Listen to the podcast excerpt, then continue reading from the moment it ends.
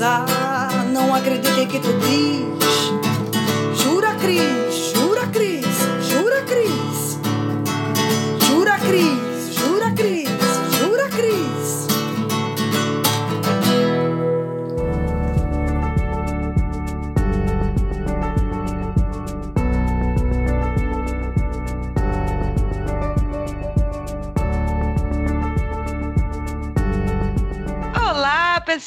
Lindas e maravilhosas, tudo bem com vocês? Eu sou a Cris Navarro, estou aqui no Me Julguem Podcast, um podcast acima de qualquer suspeita. Hoje, no spin-off do Me Julguem, no Jura Cris, estamos com o produtor cultural Eduardo Araújo. Boa noite, Eduardo. Bom dia, boa tarde para quem estiver escutando. Ah, Então, boa noite para todas as horas, né? Bom dia, porque é bom dia o dia inteiro, né? Então, vamos É. falar bom dia que serve para todas as horas desse dia lindo. Isso mesmo.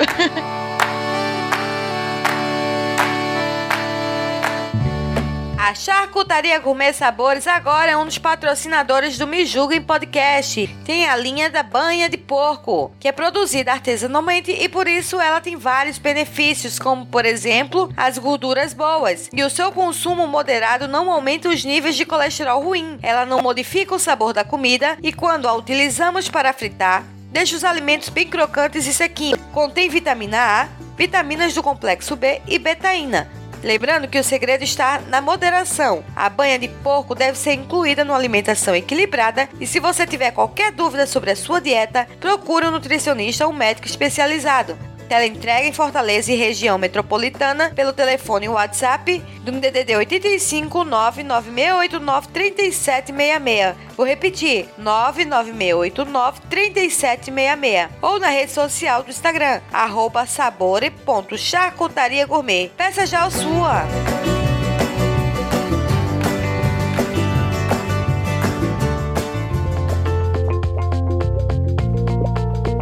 Eduardo, eu queria primeiro é, perguntar para ti é, sobre a tua história, tua infância, é, como é que foi, os incentivos que você teve. Vem cá, isso não é uma pegadinha, não, né? Eu não tô no arquivo confidencial, não, né? Não, Eu já tô me sentindo no arquivo confidencial. Então, eu fui uma criança problemática porque eu, eu sou filho de. Eu falo que eu sou filho da. Não é filho da, de qualquer palavrão, não, tá, gente? A, que fugiu o nome do remédio. Filho da talidomida. Que a minha mãe, ela tomou esse remédio na década de 60, eu sou, eu sou de 60, eu sou de 61. E da década de 60, as pessoas tomavam muito esse remédio. E finalzinho da década de 50, né? É, ele foi lançado, parece, e depois as pessoas não sabiam o prejuízo que isso causava, os danos que esse remédio causava, que era um antidepressivo da época, e que ele aleijava crianças. Todas aquelas crianças que nasciam sem braço, nasciam sem perna, nasciam deformadas, elas eram filhas da talidomida. E eu fui filho da talidomida, né? Só que, assim, eu tinha... é, eu, eu já vim é, pré-escrito para uma vida que eu teria que agir aqui, aqui, no, aqui no mundo, né? É, e aí eles não deixaram que eu nascesse deformado. Foi a minha sorte, porque é uma coisa meio rara ah, uma, uma pessoa grávida tomar esse remédio e a criança não nascer deformada. Mas com sete dias de vida, eu me deformei todo. A minha mãe disse que eu virei uma caveira ambulante e minha mãe tinha tanta vergonha, né, porque as pessoas se assustavam tanto comigo, que ela que eu parecia a Ana do véu, entendeu? Eu só lançava, só tava com aquele véu na cara, no corpo, para que ninguém me visse.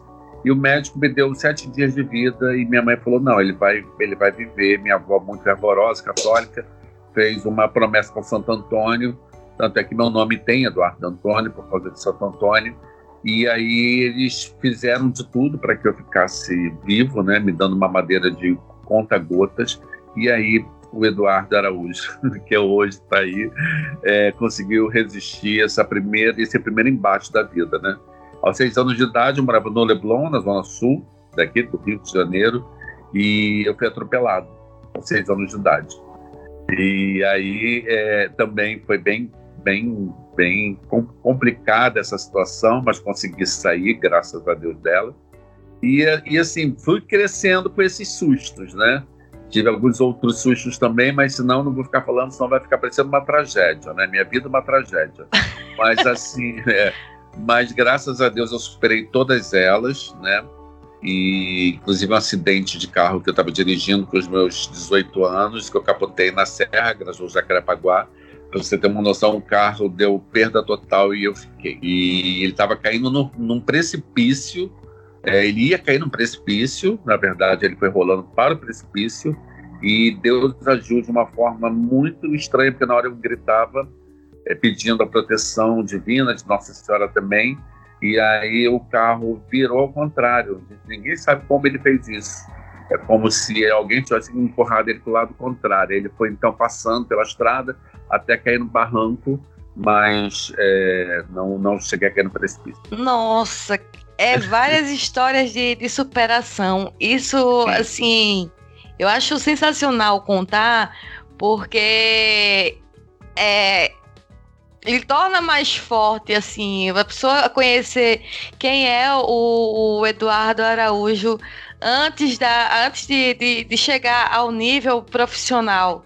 Né? E quando você chegou na, na parte da adolescência, é, uhum. que você começou a. a você é, tinha algum tipo de já de profissão que você já sabia que, não. que ia ter ou não? Então, não. Como eu te falei, é, eu, não, eu não imaginava nada para minha vida, eu não sabia o que eu seria, quem eu seria.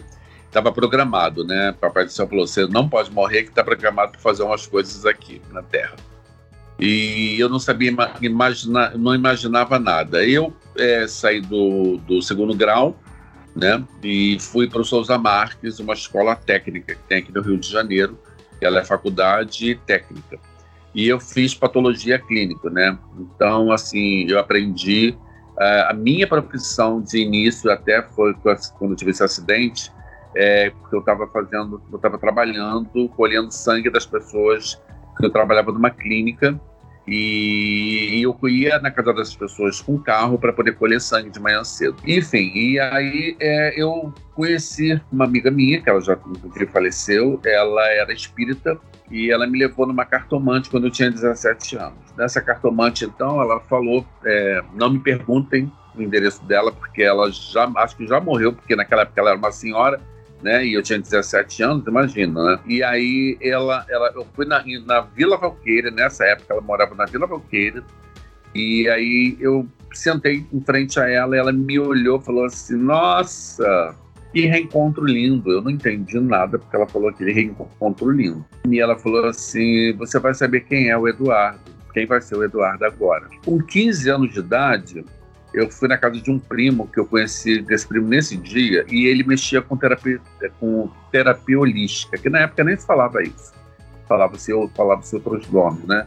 E ele viu que na minha mão tinha uma estrela, uma estrela do Oriente e ele falou assim que a minha vida ia ser uma vida é, muito assim, de muita luta, mas muita vitória. E ele me falou uma coisa assim, tinha uma coisa na minha mão que ele não podia me contar. Eu não posso, não posso contar, eu não posso falar. E eu fiquei assustado, porque ele não podia falar aquilo, né? Até hoje eu não sei. Então, é, essa cartomante, quer dizer, três anos depois, né? Dois anos depois, né?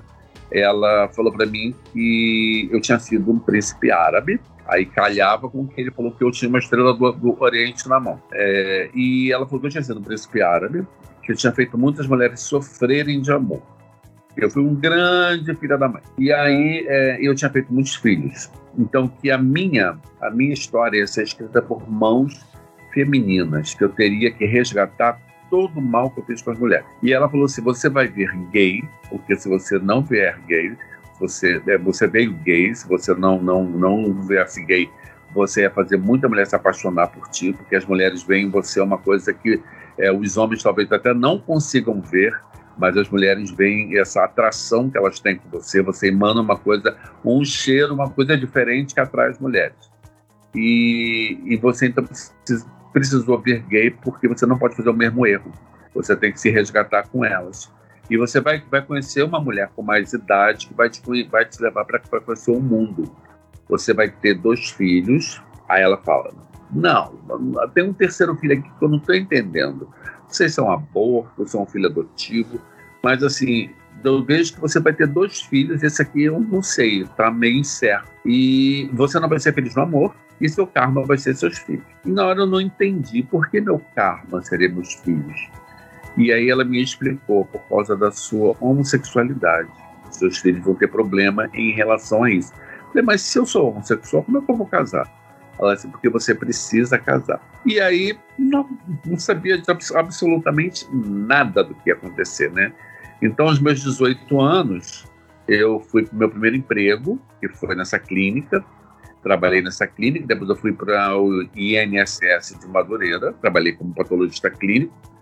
E depois é, a minha mãe, a minha mãe então, não, uma amiga, um, um irmão meu, aliás, me, me, me vendeu uma bolsa de produtos da PR Alexander. E ele falou para mim assim, Dudu, eu preciso que você entre nessa empresa para me ajudar você vai pagando aos poucos, né? Quero que você entre, que vai ser uma boa para você. Falei, tá bom. Aí eu comprei, então, para ajudar ele, né? E falei, bom, vou vender, de repente faço um dinheirinho a mais. Cheguei num banco e ninguém quase comprou nada, né? E aí eu, então, tinha uma amiga minha, conversando com uma amiga minha, que eu estava precisando vender os produtos, ela virou para mim assim, você não quer levar esses produtos na casa da Elza Soares? Eu falei, Elza Soares cantora? Ela falou assim, é, Elza Soares. Eu falei, ah, ela não vai me entender. Não, eu sou amigo dela, ela vai te atender. E aí ela marcou com a Elza e eu fui para a Elza vender os produtos. A Elza comprou quase todos eles. Na hora que eu estava indo embora, o telefone tocou. E aí ela virou, falou para ela, ela me chamou da porta. Eduardo, volta aqui, você sabe maquiar? Eu falei, não. Ela disse assim, como é que você vem na minha casa e me vende maquiagem não sabe maquiar? Eu falei assim, não, porque eu preciso só vender os produtos. Aí ela virou e falou assim, não, mas você vai maquiar sim eu vou te ensinar a maquiar. E aí ela me ensinou a maquiar e fui pro teatro com ela. Ela me levou pro teatro. Chegou no teatro, na hora que apresentou os músicos, ela me apresentou como o mais novo maquiador dela. E dali começou uma carreira com a Elza Soares. Isso em 1982. A gente começou essa carreira. E aí a coisa começou a acontecer Aí vem muitas histórias, eu não sei se você tem outras perguntas, porque essa história é longa. Pode ir contando, tô amando, pode ir. Comecei a trabalhar com a, com a Elsa em 1982, eu fiz alguns cursos de maquiagem com Eric Rezepek, que era da Globo, depois eu fiz no Senac. Essa é minha história com a Elsa durou 30 anos, né, entre indas e vindas, porque ela perdeu o Garrinchinho, o filho do, do Garrincha com ela, então ela teve para a Europa, depois ela foi para América e voltou. Então, nesse meio tempo eu ia e voltava, mas continuei sempre trabalhando na arte. Até que em 1990, eu não, não, 1986, eu estava em casa, eu já tinha viajado, tinha saído para fora do país, eu já tinha trabalhado com outros artistas, outras cantoras, e Lana, Lana Bittencourt, Valesca, Fátima Guedes, enfim, várias cantoras. E aí é, eu estava em casa, meio que de bobeira, sem fazer nada, parado. Aí meu telefone tocou, era uma modelo internacional chamada Maria Rosa, que foi uma grande modelo, uma grande ícone do mundo da moda da década de 70 e 80. E aí ela me convidou para entrar no curso dela de, de modelo manequim, é, se eu queria dar aula de maquiagem. E eu aceitei, então, fui até ela, conversei com ela, aceitei. Onde começamos esse trabalho, terceiro trabalho, e eu fui me encantando com a passarela, fui me apaixonando por toda a passarela, por todas as aulas, e eu comecei a ser professor e aluno. Comecei a ser professor e aluno, e então eu, me, eu acabei aprendendo todas as dicas de passarela, como desfilar, como os modelos faziam e tal. E aí nossa, nosso casamento durou em torno de 4, 5 anos de trabalho. Depois ela me dispensou e aí eu fiquei 90, eu fiquei parado. Em 91, então, uma ex-cunhada minha falou para mim, assim, por que, você não leva esse projeto para o César de Jacarepaguá, que ela trabalhava lá? E falando sobre maquiagem. Aí eu falei, ah, uma boa. É, então vamos marcar com você, você vai na quarta-feira lá e entrega o projeto. Eu levei numa quarta e a, a diretora de lá do, do César, na época, me atendeu muito bem e me deu uma turma de mais de 30 e poucas mulheres eram meninas novas e senhoras. Só que, assim, eu comecei a sair na, na, na, na imprensa em 1989, começou a ser algumas coisas minhas. E aí é, elas descobriram né? Que eu já tinha saído em jornal, que eu já tinha saído em rádio, essas coisas todas. E aí elas viram que eu tinha feito um trabalho com passarela. Então ela falou assim, Eduardo, por que você não, ensina a gente a desfilar? E eu falei assim, ah, uma boa, tal, mas assim, vamos fazer um, um curso livre, porque na verdade é, não existe manequim senhora, né? Existem senhoras que desfilam, mas já são manequins de muito tempo e tal, mas um curso mesmo não tem. Vamos, vamos brincar então de passarela. E aí então eu brinquei, né? Fiz um curso meio que brincando, sem saber o que, o que daria, né? Isso em 1991. Em 1992, eu então liguei para a TV Globo, eu me passei como meu assessor de imprensa e falei sobre que tinha o Eduardo Araújo, estava dando um curso de modelo manequim no SESI de Jacarepaguá, entendeu? E que ele é, fazia um curso para senhoras. E aí quem me atendeu foi a Isabela Scalabrini na época, e ela foi interessadíssima, marcou comigo. Eu dispensei, no dia que ela tinha marcado comigo, né? e aí, no, no, no, dia seguinte, ela marcou comigo, ela me ligou para marcar comigo. Então, ela foi no Sérgio Jacarepaguá e fez uma gravação para Lilia Bitfib, com o Jornal da Noite. E aí, nesse Jornal da Noite, eu fiz a minha primeira aparição em rede nacional, né?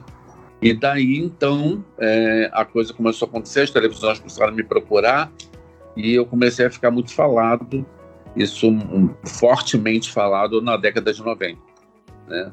E aparecia em tudo. E ao ponto de estar na rua as pessoas reconhecerem, pedir autógrafo, tirava, naquela época não tinha celular para tirar foto, né? Mas as pessoas é, reconheciam, queriam autógrafo, era mais autógrafo, né? Que dava. E em festas eu era muito fotografado, porque as pessoas queriam tirar foto comigo.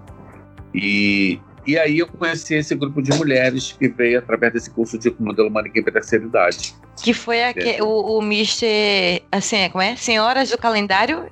É, o Senhoras do Calendário é um projeto que veio depois. Ah, veio depois, tá. É, depois. E eu, eu comecei com um curso de modelo manequim. E aí, enfim, aí eu acabei dando aula para essas mulheres durante desde 91 até 2001 esse curso de modelo manequim para terceira idade, né? Aconteceu no SESI de Jacarepaguá. Em 1996, eu criei o Miss Maturidade, concurso de Miss. Eu tinha que levar uma Miss carioca para o Miss Brasil da terceira idade no Sul. E minha Miss que eu levei é, é, acabou ficando em segundo lugar. Ela foi a Miss Miss Brasil, né? E aí a televisão, tudo, começando a procurar, também TV Globo, essas coisas todas, né? Foi assim um boom muito grande, até que eu é, criei o projeto Histórias do Calendário, que é um projeto baseado no filme, né? É, que é um calendário que as senhoras inglesas fazem, é um filme chama-se Garotas do Calendário, esse filme, é um filme em inglês. E aí elas montaram um calendário que era para ajudar a comprar um sofá. E acabaram comprando um hospital de referência de tanto sucesso que fizeram com esse calendário. E eu achei que por eu já estar começando com a terceira idade, porque eu não sabia eu ia me, me, tornar precursor no país com esse primeiro curso de modelo manequim para terceira idade e o primeiro concurso de Miss, eu acabei então é, fazendo o projeto aqui no Rio de Janeiro, né? Que foi na verdade uma cópia desse, desse inglês, sendo que o inglês ele foi uma vez só e dez anos depois eles fizeram de novo. Mas o inglês teve uma proporção mil vezes maior porque elas atingiram não só a, a América, mas a Europa, né? Então, elas construíram um hospital de referência. E eu faço 15 anos com o calendário no ano que vem, entendeu? Os dela, o delas foi uma vez só e o meu são 15 anos de sucesso, com muita mídia, com muita gente, sabe, é, apoiando o calendário, a gente ajudando a muitas pessoas também, entendeu? E aí, aí eu vou ter que retroagir porque assim, a história senão, é meio sem peça e cabeça, mas é uma história verídica. e aí, em 2010, eu conheci uma, uma, uma história de uma mulher chamada Flúvia Lacerda, que é uma modelo, né, é, brasileira que mora fora, em Nova York, e essa modelo, ela é gorda, e aí ela foi descoberta por uma, por uma, uma captadora de talentos e ofereceu para ela ser modelo dessa agência. Ela não acreditou. Como é que eu gorda vou ser modelo? Não tem como. E a mulher falou assim: bom, vai lá, que você vai saber. E ela demorou acho que uns dois, três meses para poder a ficha cair ela procurar a agência. E ela procurou a agência e se tornou uma das maiores modelos do Brasil, do mundo, é, gorda, né? Como uma mulher gorda. E aí eu achei a história dela de Cinderela, uma história linda, né? E eu peguei e falei assim, por que não fazer aqui? Eu já estava fazendo Miss Maturidade, já desde 96, então resolvi fazer então o Miss Plus Size em 2010. Aí a minha primeira turma, meu primeiro concurso, minha primeira turma de, de, de Misses, né, de candidatas ao título de Miss, eram bem pequenininhos, eram nove meninas. E eu tinha 38 mulheres maduras para concorrer ao Miss Maturidade. E eu fiz tudo junto, só que, assim, houve uma mídia estrondosa em cima dessas meninas, não das senhoras, das, das senhoras houve, mas foi uma coisa passando. E aí, em 2011, então, eu resolvi fazer de novo. E aí eu tive toda a imprensa que você possa imaginar, eu tive falando sobre esse concurso de Miss Plus Size e eu consagrei meu nome no movimento plus size como precursor também. Então eu me tornei precursor do Miss Maturidade, precursor do primeiro curso de modelo manequim no Brasil, precursor do primeiro curso de modelo manequim da terceira idade, tá? Depois eu passei a ser precursor da Miss Plus Size e até que é, chegar em 2017, se eu não me engano, 18, eu resolvi fazer então o Miss Rua, e é um, uma, um trabalho voltado pela prefeitura, que eles têm o projeto Circulando, que é um projeto que ressocializa né, pessoas de rua através da cultura, da arte. E é isso que eu, então, que eu hum. ia chegar. Como é que é, eram pessoas que, que eram moradoras de rua, usuários de drogas, né, então, que estavam de riscos, né? É, eles não eram, eles são, né? São, desculpa eles é. São. Eles, eles são de rua, mas eles dormem em abrigos, né? Abrigos da prefeitura. E a prefeitura, então, eles têm um trabalho lindo com eles, né? De ressocialização. E eu achei legal porque eu era parceiro deles através das horas do calendário, porque a gente fazia esse calendário também para dar visibilidade ao projeto deles. A gente escolhia instituições para ajudar, para dar visibilidade, né?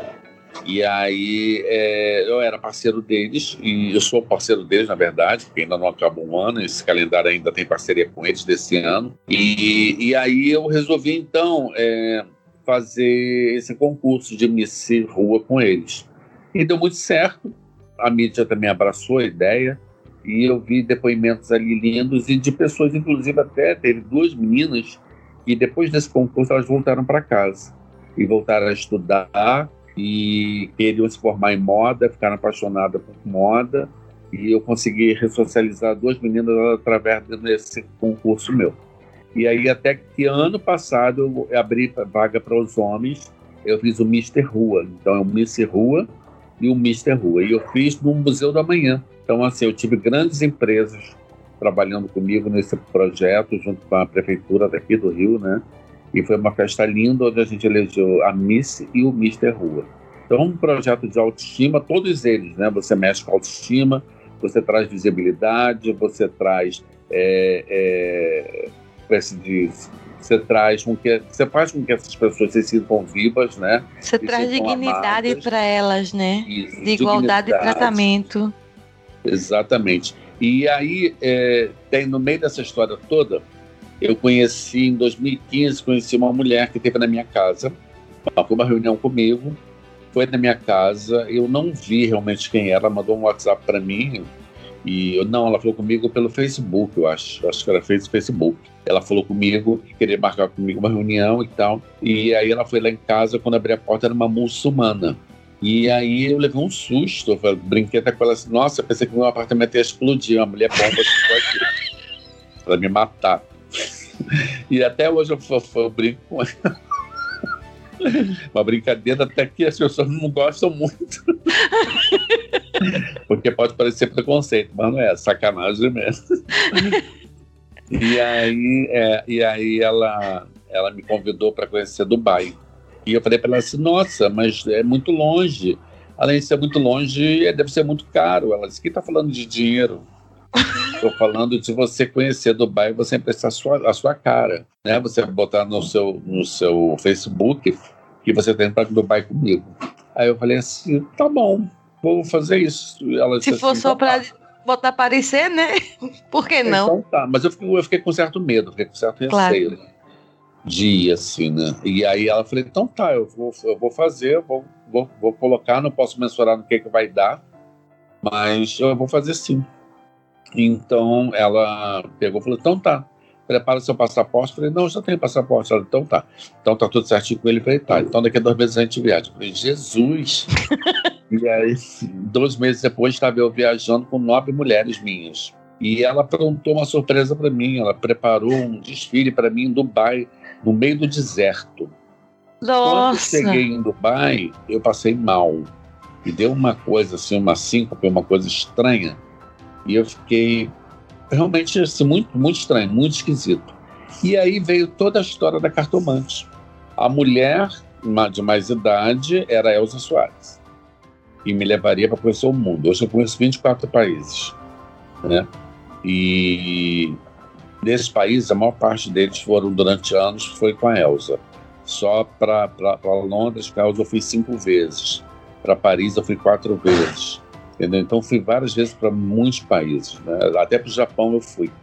Então, é... e aí com essa mulher, com a Maeda, que é da Maitor Turismo, é... eu acabei indo a Dubai uma vez, e quando eu cheguei lá, eu retornei à minha terra. A mulher não tinha dito que eu tinha sido um príncipe árabe e que a minha história seria escrita por mãos femininas. E aí que eu teria que fazer o quê? Essas mulheres felizes. Eu teria que resgatar todo o amor dessas mulheres felizes. Aí onde é que entra os filhos? Eu casei porque eu brincando com uma menina de namorado, porque numa festa hétero eu não podia aparecer como gay, levei uma amiga de uma amiga minha para ser minha namorada. E aí beijo vai, beijo vai, beijo vai, beijo vai. A menina se apaixonou por mim. E aí um belo dia fomos à praia, meu amigo que era gay também, sabendo que eu era gay, me fez tomar banho, né, depois da praia, e me jogou ela dentro do banheiro. E aí nasceu o meu primeiro filho, Felipe. Oh. E aí ainda brinquei com ela, falei para ela assim: você não vai engravidar, hein? Ela falou assim: eu não engravido, eu tenho o útero pequeno.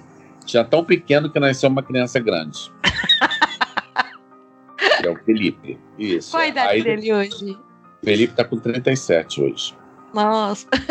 É, e aí, e, e aí é, logo em seguida, a gente foi obrigada a casar pela família, a família quis que a gente casasse, é por princípios religiosos, a família dela é evangélica, minha família é católica, eu com minha irmã freira, e aí nós casamos, e aí teve a segunda filha, que é a Letícia. Né? E aí onde é que está o terceiro filho? Né? A, Letícia, a Letícia tem quantos anos hoje? Letícia está com 36.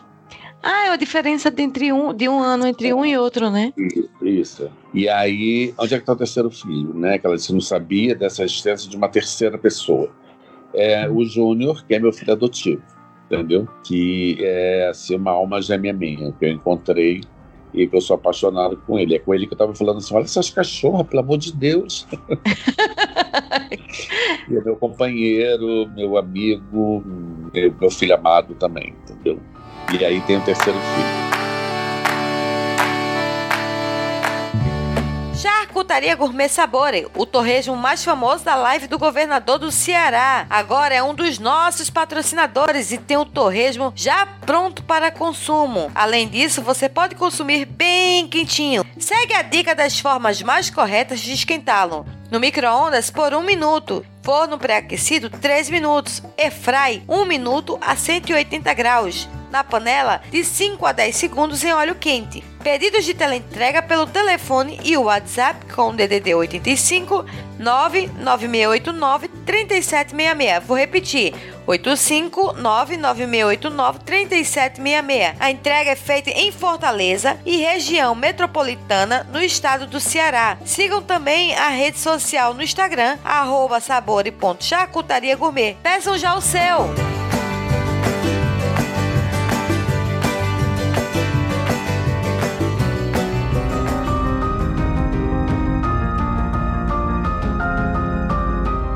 E eu voltei minha terra, né? Eu voltei a Dubai, eu voltei ao Oriente. Eu fui para Dubai já mais de 10 vezes. Eu iria agora em março. Não fui por causa da, da pandemia. É. E eu sempre levando pessoas comigo, né? Então, no, isso 2015, 2016, eu voltei a Dubai com 25 mulheres. E fiz um outro desfile numa casa é, dentro, dentro, da, dentro do deserto. Era uma, uma mansão de um, de, um, de um árabe em Sharjah, né? É outro, é outro emirado. É um outro emirado, né? Sharjah. Dubai é composto de sete emirados. Isso, é. Com, Dubai, depende meu filho inteligente, Dubai é compor, composto de sete emirados. E aí eu fui a Sharjah, e aí em Sharjah a gente fez um grande desfile lá também. Entendeu? Foi um jantar de aniversário meu. Passei meu, meu aniversário em Sharjah. Ai, que maravilha. agora é dia 5 de setembro. Faço 5.9. Parabéns. Qual dia de setembro, desculpa? 5. Dia 5? A minha filha é dia 3. Dia Olha. 3 de setembro. De virgem. Você é de virgem também, né? Virginiana, virginiana. É, é, eu não sei como, mas ainda sou virgem. Pelo menos no signo a gente é virgem, né? Quer dizer, eu não. é- E aí, quer dizer, eu estou cumprindo tudo que foi me pedido, né? Tudo que foi falado que eu seria. Estou resgatando aí a estima dessas mulheres. Eu só vejo depoimentos lindos dela em relação a mim. Criei hoje o Miss Plus Size, onde as mulheres gordas são empoderadas, conseguem se enxergar, né? Não faça apologia à obesidade, faça apologia à felicidade, à oportunidade. Por que não ser gorda e por que não fazer um concurso de Miss? Por que não ser uma Miss, né? Por que não aceitar esse momento? Porque você pode ser gorda hoje, amanhã não. Entendeu? Basta você se cuidar também, né? E também nessa coisa do se cuidar, que é uma palavra meio perigosa, eu descobri que é, ser gorda não significa estar doente. Entendeu? E, é, existem muitas mulheres gordas que têm os exames melhores do que muita gente magra. Mas a gente sabe que o excesso de peso acaba causando danos, né? Seja, seja no músculo, nos ossos, no joelho, onde for Coluna. da coluna, É. exatamente isso. Então, assim, existe, tem que ter sim é, essa preocupação com a saúde, mas sem exagero, né? E sem a culpa. Ah, eu sou gordo, eu preciso. Não. Eu acho que tem que ser uma coisa muito leve, esses cuidados têm, têm que ser leve. A, a- a procura de uma dieta, procura de um, de um médico, de um nutrólogo, né? De um endócrino, mas tem que ser tudo muito leve. Nada com esse peso, né? Com essa com essa com essa culpa, né? Eu acho que você tem que estar bem, você tem que estar feliz, independente de que manequim você, você esteja, entendeu? É, eu acho que é o único, o único padrão que eu conheço é o padrão da felicidade, é, é por ele que eu luto, entendeu? É, a- é que nem eu digo, é, quando a pessoa faz, ah, gordinha, não sei o quê, que a gente, aqui em casa a gente briga, brinca um com o outro, assim, de gordinha em gordinha. E aí, quando o pessoal de fora vem e quer, né? Ah, gordinha, eu digo, rapaz, ó, ser gorda, ser feliz, já você poder comer o que quiser. É, é- é- você- o, o- o gordinho, ele espalha a felicidade pelo mundo, minha gente. ser gorda, é ser amor. É. Então, na verdade, é assim, né? Eu, eu sempre tive muita preocupação em relação a isso, porque eu achei que as pessoas poderiam é, imaginar, ou pensar, ou falar de mim, até na imprensa, que eu estava fazendo apologia à gordura, que eu estava incentivando as pessoas a serem gordas. E graças a Deus eu nunca tive isso. A não ser uma, uma nutricionista que outro dia ela teve a infelicidade de falar no jornal o Globo na revista de domingo, a revista Elas, ela falou para mim, ela falou para mim, não, ela falou sobre o movimento plus size e ela foi contra. Até porque ela é nutricionista, ela tem mais a que ser contra mesmo e porque ela vai ganhar um monte de clientes com isso. E eu rebati ela, aí o Globo me deu voz, eu rebati ela e aí se tornou uma um meio assim uma uma coisa, né? E ela fez histórias falando mal de mim, que ela nem me conhece, nem eu conhecia ela, a gente se conheceu através da, através da imprensa. E ela falou que, lógico que eu ia é, fazer, lógico que eu ia ser contra ela, né? Eu ia aparecer em cima dela, como se eu precisasse aparecer em cima dela. Eu tenho um currículo, Tu já fez. é, já eu tenho a um tua carreira enorme. Desde 89 eu tenho um portfólio jornalístico imenso desde 89. E aí ela falou que eu queria aparecer em cima dela e que eu queria trazer clientes para mim, porque eu era presidente, olha, nem presidente sou, eu era presidente da Associação das Size, nem associação existe, né? E, De é, quão informada ela tá, né? é, eu era presidente, é lógico que eu queria, porque eu não poderia perder as minhas clientes, né? mesmo eu digo para ela, né? Na verdade, ela falou uma, uma infâmia a meu respeito. E eu digo para ela, eu digo dela porque ela tem um consultório, então ela quer ter clientes mesmo, né? Mas eu acho assim, se você está feliz gorda, seja feliz gorda. Se você não está feliz, corra atrás. É. O importante é você estar feliz, entendeu? E sempre com olho na saúde, né? Porque assim, a gente não pode ser relapso com o nosso, com o nosso templo. Isso aqui é nosso templo. O nosso é. corpo é nosso templo, é nossa casa. E a gente tem que cuidar dele, né? Então, assim, se você não quer cuidar, aguente as consequências. As consequências, elas, elas viram. Entende? Sim. Mas assim, você tem que estar muito bem de cabeça o tempo todo. Você tem que cuidar da sua cabeça o tempo inteiro. É muito importante que você esteja bem com você para você estar bem com o outro. Senão você não vai ser nunca feliz. Eu adoro, sabe? Por isso que eu falei, pode falar o que você quiser, como quiser, na, na pré-gravação, porque eu gosto assim, eu gosto de convidado que fala. É, você tem material, porque você pode editar de uma forma, né? eu queria falar, eu vi uma vez, eu, falando, pegando o gancho, é, eu vi na, no teu Instagram a, a Miss Plus Size, que agora ela apareceu um pouco mais magra, né? Do que ah, na foi. época. Sim. E aí eu queria que tu ela, contasse. Ela fez, é, ela fez uma, uma, ela fez uma ligadura, parece, é, porque ela teve eclampsia, né? Ela engravidou e teve eclampsia, mas ela nunca deixou. Ela foi, foi como ela falou. Ela deu até uma, uma um bate-papo ontem, uma live que ela fez, e ela dez anos depois ela falou, né, que ela não deixou de ser gorda, até porque ela tem uma estrutura de mulher grande, né? Quadril grande, ombros largos e tal. Até porque ela é militar também, então ela é bombeiro, então tem todo, todo é, é, o condicionamento físico dela tornou ela maior ainda, né? Então ela continua a fazer essa, essa ela está à frente dessa defesa contra o racismo, contra a homofobia, contra a gordofobia, contra qualquer tipo de fobia. Ela é uma pessoa ativista também, né? E uma pessoa que veste a camisa ainda a favor das, da felicidade das pessoas, mas hoje ela fala sobre a questão da saúde, que no caso dela foi necessário fazer, entendeu? Porque ela teve um pré-eclâmpsia né, na gravidez dela. Então, assim, hoje ela se sente melhor, né? Ela tem mais, mais qualidade de vida, ela aprendeu a ser mais fitness, né? Então, ela tem uma alimentação mais adequada, e ela faz coisas que antigamente ela não fazia. Hoje ela não tem mais dores no corpo, ela acorda com mais disposição. Ela é uma outra mulher. Mas ela falou assim: é, foi uma condição que ela criou para que ela se tornasse desse jeito hoje, entendeu? Essa mudança não foi uma mudança que ela fez com peso, com uma faca no peito, porque tinha que fazer. Ela fez porque ela achou que ela tinha que fazer, ela foi com muita leveza até chegar nesse resultado que ela hoje está. O nome dela é Tatiana Gaiola. É que não era, não é uma questão de estética, né? É questão de saúde mesmo. Ela viu que se não se cuidasse é, no, no, no templo, né, que é o nosso corpo, as coisas poderiam piorar. Então, para tentar amenizar, no caso, ela tentou, ela fez essa dieta para estabilizar, né? Vamos dizer assim, né? Sim.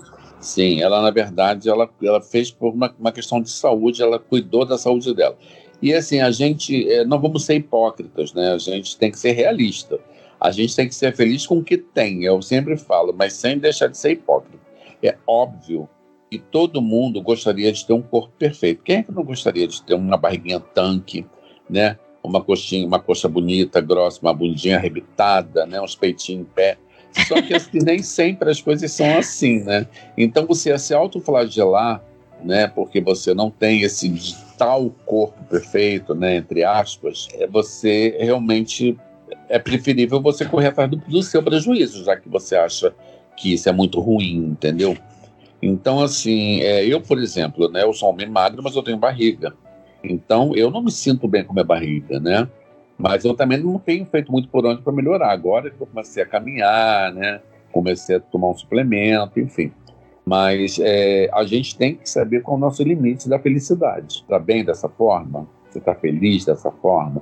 Não está te, te prejudicando a tua saúde? Você está esteticamente gostando de você? Então, se você está de bem com o seu espelho, mil. Você não está, aí é melhor você procurar né, por onde você vai começar para poder mudar. E essa mudança esse incentivo da mudança é muito importante para quem quer buscar felicidade, quando, se essa pessoa acha que a felicidade está nesse corpo perfeito, entendeu? E perfeito a gente nunca vai ser. Sempre nunca. vai ter alguma coisa que a gente não vai gostar. É verdade. É. Tem um, uma frase, é, eu vi na. Teve uma revista que saiu em 2015, que você foi capa também, né, dela. Sim. Ah, eu esqueci, meu Deus, é o que? A revista delas. Em delas, 2015. Isso. isso. E aí saiu com a manchete sua, a sua foto é, com Não desanime em razão da crítica. Se a censura é serviço cabível a qualquer um, a realização elevada é obra de poucos. Uhum. E eu uhum. achei maravilhoso. Se você quiser comentar sobre essa frase. É, assim, na verdade, é, é, a gente às vezes fica infeliz, ou a gente às vezes de, de fazer as coisas, de ser alguém, né? Porque alguém critica a gente, porque a gente, alguma pessoa aponta, várias pessoas apontam o dedo pra gente e, e falam o que pensam, né? E eu sempre digo o seguinte, né? Assim é, como a censura, como a crítica, como o racismo, como o preconceito, cada um tem o direito de exercer o que, ela, o que ele quiser, ele tem que ser responsável por aquilo que vai falar. Agora, eu só vou aceitar se eu abrir os braços e deixar que isso entre em mim. Entende? Então, assim, eu tenho que saber é, é, definir o que, eu, o que eu quero escutar. O que, que vai ser bom para mim escutar aquela crítica? vai ser bom para mim eu ficar lendo aquilo, eu ficar repostando aquilo, eu ficar argumentando aquilo. Então é, é, assim, eu acho que você tem que buscar a sua felicidade em cima do que você pensa. Trabalhar a sua cabeça é difícil, muito difícil. É fazer o que aqueles três macaquinhos fazem, né? Não escuto, não falo e não ouço. Entendeu? Então é, é tentar exercitar esse teu eu interior, viver o teu eu interior sem se é, é macular pelo exterior com o que falam, o que pensam. Acho que é mais ou menos por isso que eu quis, que eu quis dizer. É uma frase que eu falei em 2015. Então, assim, estamos em 2020, sem cinco anos. e aí as minhas inspirações, elas são faladas assim. E às vezes eu falo, se você me perguntar o que foi que eu te falei já, tudo aqui que eu te falei, eu não me lembro.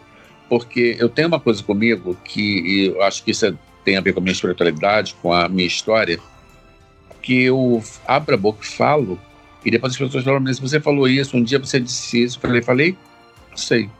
Entendeu? Porque assim, é como se alguém falasse por mim. Entende? É uma coisa muito. muito a, minha, a minha existência não é uma existência qualquer, não, meu amor. Pode ter certeza disso. é, é assim, é, um, é uma. Tem uma espiritualidade muito forte em cima disso tudo aí. Tem um, um mistério muito grande em cima disso tudo aí, entendeu? Que até hoje eu vou entender, vou querer entender. Teve uma vez que eu estava num, num, evento e aí um casal de senhores me, me olhava muito, assim, eu sentia que eles me observavam muito, né? E no final, é, um deles, que foi o marido dela, veio falar comigo, veio me parabenizar pelo, pelo, pelo evento, com uma forma como eu me comportei no palco, me elogiou. E aí virou para mim e falou assim: Você sabia que você é encarnação de Oscar Wilde? E eu, na hora, né, eu fiquei, Oscar Wilde, Oscar Wilde. Não me veio a cabeça quem era o Oscar Wilde. Eu virei para assim, ah, tá, ah, legal, sério. Ele falou assim, é, sou a encarnação de Oscar Wilde. Eu sou espírita kardecista, eu vi o Oscar em você. E aí eu fui para casa, né, correndo, cheguei em casa, botei no Google, né, no pai Google, né, Oscar Wilde. Quando eu vi o Oscar Wilde, ele levou um susto, porque as, as feições dele são muito parecidas com as minhas principalmente muitas fotos minhas do passado também, né, quando era mais novo. Então eu, eu levei um susto, sabe? E eu fui ler a história dele. Ele é um escritor inglês à frente da sua época, né? E ele era meio ativista e ele falava muito sobre a mulher. E ele era gay. Teve dois filhos, entendeu? E só que ele terminou preso, né? por algum motivo lá, não me lembro. Não quero isso pra mim, não. Deus essa, essa parte da história tu vai, tu vai essa parte, essa parte queima. Apagar, né? É, queima. queima! e aí, é, e aí eu fiquei impressionado com isso, né? Por eu ter. Porque eu, eu, eu, acho que eu acabei acreditando que eu posso ter sido mesmo essa encarnação dele. Aí um dia no meu Instagram eu postei essa foto. Se você for vasculhar meu Instagram lá embaixo, você vai ver isso e que eu postei e aí uma uma algum eu marquei ele, né? ele já faleceu há muitos anos, eu marquei ele, mas aí alguma associação dele, algum Instagram é, oficial dele, é, acabou falando alguma coisa positiva em relação a essa minha semelhança com ele, entendeu? E de vez em quando, quando eu posto alguma coisa que eu coloco o hashtag Oscar White, eles sempre curtem, entendeu? E eu de mulher, né, uma vez eu já me montei também no meu Instagram, eu de mulher eu fico lembrando muito a Cláudia Raia. Nossa! Eu vou ver, eu não vi. É, é... É, tem o de Cláudia Raia lá. Tem foto lá no Instagram? Tem. Tem. Ah, eu vou ver. Que maravilha. E aí, mas é, você faz, a, faz também, é, como é que se performa? Transformismo? Não. Isso. Eu comecei na minha vida é, gay, né? Quando eu, meu pai faleceu, eu tinha 17 anos, então meu pai era militar, muito durão. E aí meu pai faleceu, aproveitei para soltar as frangas, né? Não tinha mais ali aquele capitão do exército, né? Para me controlar. E aí eu, eu então soltei frangas, literalmente. E aí, no início da minha juventude, para 18 anos, 19, eu comecei a frequentar as, os bares, as boates gays, né? E sempre houveram shows, né? E eu participei de um, de um concurso de dublagem, eu ganhei o concurso de dublagem. Então, durante um ano e pouco, eu passei, passei a me montar, né? Mas aí depois, como meu filho nasceu, eu falei, não, que não era uma boa aquilo para mim, para o futuro deles, né? Eu quis preservar o futuro deles em, em relação a isso. E, e aí então eu parei de montar. E que na época foi uma grande frustração, porque eu me sentia muito bem vestido de mulher. Minha alma feminina, ela gritou muito forte, entendeu? Ela falou muito, muito alto em cima disso. E eu ficava muito bem de mulher, as pessoas falavam, né? Eu ficava muito bem de mulher. E há pouco tempo eu, eu, eu, eu acho que está no meu Instagram também, eu me vesti de Paquita, né? Eu fui para o aniversário de uma amiga minha que ela fez o aniversário é, é, com a comemoração, como o tema era Xuxa, aí tinha a nave, tinha tudo, né? E tinha o Dengue, tinha, tinha, tinha todos os personagens da, da Xuxa, né? E eu fui uma das Paquitas, né? E foi muito engraçado, porque eu fiquei bonito, as pessoas falaram, elogiaram. Boa!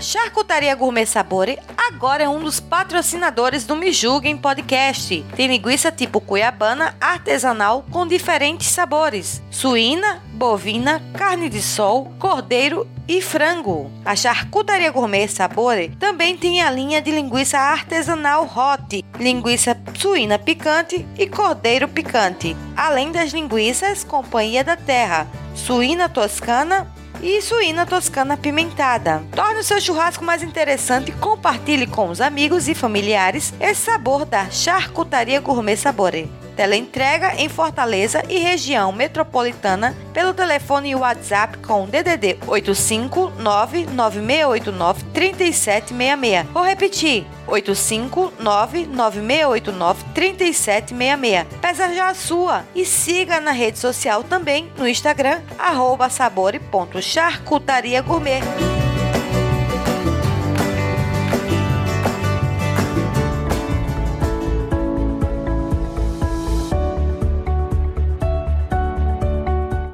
É, então, hoje a gente encerra mais um, um Miju em podcast. Minha, é, Eduardo, muito obrigada pela sua Oi. presença. Eu queria pedir para você falar suas redes sociais, quem quiser entrar em contato contigo, desejar fazer entrevistas ou, ou contratar o teu trabalho. Pode ficar à vontade. Se tiver patrocínio também, pode divulgar, Opa, fica à vontade. Maravilha, a gente sempre precisa de patrocínio, né? Eu vou fazer agora, dia 8 de dezembro, eu faço Miss Plus Size Rio de Janeiro com todas as, as, as a, como se diz, com todos os cuidados da OMS, mas eu vou fazer o Miss Plus Size Rio de Janeiro presencial, né? E a gente está é, com toda uma equipe voltada para tomar todos os cuidados possíveis, com responsabilidade, mas vamos estar tá realizando e precisamos então também de apoiadores, né? Quem quiser apoiar os exclusais vai ser numa grande casa aqui no Rio de Janeiro, no Rio de Janeiro chamado Oi Casa Grande, que é uma casa com teatro extremamente famoso, um grande teatro aqui no Leblon, né? E vamos fazer lá dia 8 de dezembro. E é, tem o, as histórias no calendário, que a gente está na fase de produção, já, já fotografamos, né? Se alguém também quiser colocar a marca, são 3 mil exemplares. E a gente vai estar tá, esse ano ajudando o grupo Arco-Íris, que é um grupo em relação ao mundo gay, né, que ajuda pessoas com, com dificuldade financeira, de saúde, de tudo, né. E, enfim, e as minhas redes sociais, na verdade, eu tenho Facebook, mas eu não, não movimento mais ele, eu perdi a paciência, mas ele está lá para quem quiser ver foto, quem quiser é, é, conhecer um pouquinho mais. Tem meu site, que é o Eduardo Araújo, com no final.com.br. Está meio desatualizado também, mas tem muita coisa lá bacana. E meu Instagram, que é o que eu atualizo sempre, é o que eu estou sempre mexendo, que é o arroba Eduardo Araújo com no final, tá? Não me confundam com Eduardo Araújo cantor pelo amor de Deus. produtor. É, pelo amor de Deus, não tem nada a é, ver o Araújo com. É, apesar que eu conheci o Eduardo Araújo cantor, e foi muito engraçado, eu conheci ele através da Elza Soares, e foi, foi muito engraçado que ele virou para mim e falou assim: Ah, quer dizer que você é o Eduardo Araújo, né? Então, por sua causa, já me convidaram para fazer desfile, apresentar desfile, para fazer esse de calendário. Eu falei, por sua causa, muita gente pensou como fazer show também. Então, nós estamos kits, né? E porque as pessoas acabam confundindo. Como o nome dele sai na mídia, até, até hoje falam de Eduardo Araújo, e eu também, então as pessoas acabam, quando falam de mim, falam assim: ah, eu conheço aquele cantor. Não, não é Eduardo Araújo cantor, é o produtor. Boa. Quem quiser me ver também pelo YouTube, tem algumas coisas minhas lá, inclusive eu ensinando o ratinho a andar de salto alto. Fui o primeiro profissional a entrar numa televisão brasileira para ensinar um apresentador de televisão a andar de salto alto. Boa. Eduardo, eu queria perguntar assim, se, se por exemplo, é, as pessoas mesmo, os ouvintes, quiserem fazer um, uma contribuição ou um apoio a esse teu projeto, é, o Miss Plus Size, o Miss Maturidade, o Miss, Miss Mister Rua, Rio de Janeiro, Senhoras do Calendário, fazer esse apoio, tem como fazer também? Tem, a gente, a gente aceita o apoio sim, com muito prazer. E aí a gente divulga a empresa através da logomarca dele. No caso do calendário, a gente manda imprimir, só que tem que ser para ontem, porque a gente já está em fase de produção, né? E é. no caso do, do Miss Plus Size em Rio de Janeiro, eu boto em contato com o meu produtor, que é o Marcos Salles, e aí a pessoa entra em contato com, ela, com ele, vê a cota de patrocínio, de apoio, não patrocínio, se for patrocínio, melhor ainda. Mas se for apoio, tem uma cota de apoio mínima, e aí é só entrar em contato com ele que ele vai é, especificar direitinho e você vai fazer parte do Miss, do Miss Plus Size também, entendeu? A sua marca sai no Miss Plus Size em tudo que a gente fizer. Quer deixar algum telefone de contato? Pode ser o meu, é 021 99 307 2293, tá? Pronto. Então, minha gente, vamos apoiar essa causa aí, vamos dar essa força pra gente estar tá aí também, né? Dessa. Mudando o mundo, como diz a Tchaka, foco na solução. Isso aí. Você conhece a Tchaka bem, então, né? Conheço das lives dela. É, isso aí. Ótimo. É... A quarta-feira, agora, seis, quatro horas da tarde, com a Thalia Bombinha, que também é uma outra grande artista. Nossa, eu quero todo mundo aqui. eu tô apaixonada pela quarentena. Aqui tá reunindo pessoas é, que a gente nem conhecia. Né? Tá, tá, tá juntando, agregando, conhecendo pessoas maravilhosas assim na, a internet, né, fazendo através de lives e, e tá, é, aproximando do, dos artistas, né? De todo tipo, quando eu digo artista, é, é globalizando mesmo, assim, ator, cantor, produtor, diretor. Sim, artistas somos todos, todos, todos nós que trabalhamos com arte, né? Por isso que é artista. Isso. Minha gente, muito obrigada, Eduardo. Minha, as redes sociais do, do Me Julguem, eh, vocês podem estar encontrando no site www.mejulguempodcast.com. Também tem um grupo do Telegram t.me barra Me Julguem Podcast. No Twitter, arroba julguem-me e no Instagram me julguem underline podcast. Se tiver alguma sugestão de pauta, vocês podem estar enviando um e-mail pra gente através do me julguem podcast arroba gmail.com. Obrigada, Eduardo, mais uma vez. Obrigada e... a vocês. E podem me julgar, sem problema nenhum. Boa! Estamos aqui para isso, né? Um podcast acima de qualquer suspeita. É verdade. Me julguem à vontade. Agradecimento aos apoiadores. Queria agradecer também aos nossos apoiadores, o Luciano Dias e o Daendo, lá no Padrim e no PicPay. Obrigada! Este programa é uma edição de Hype Productions.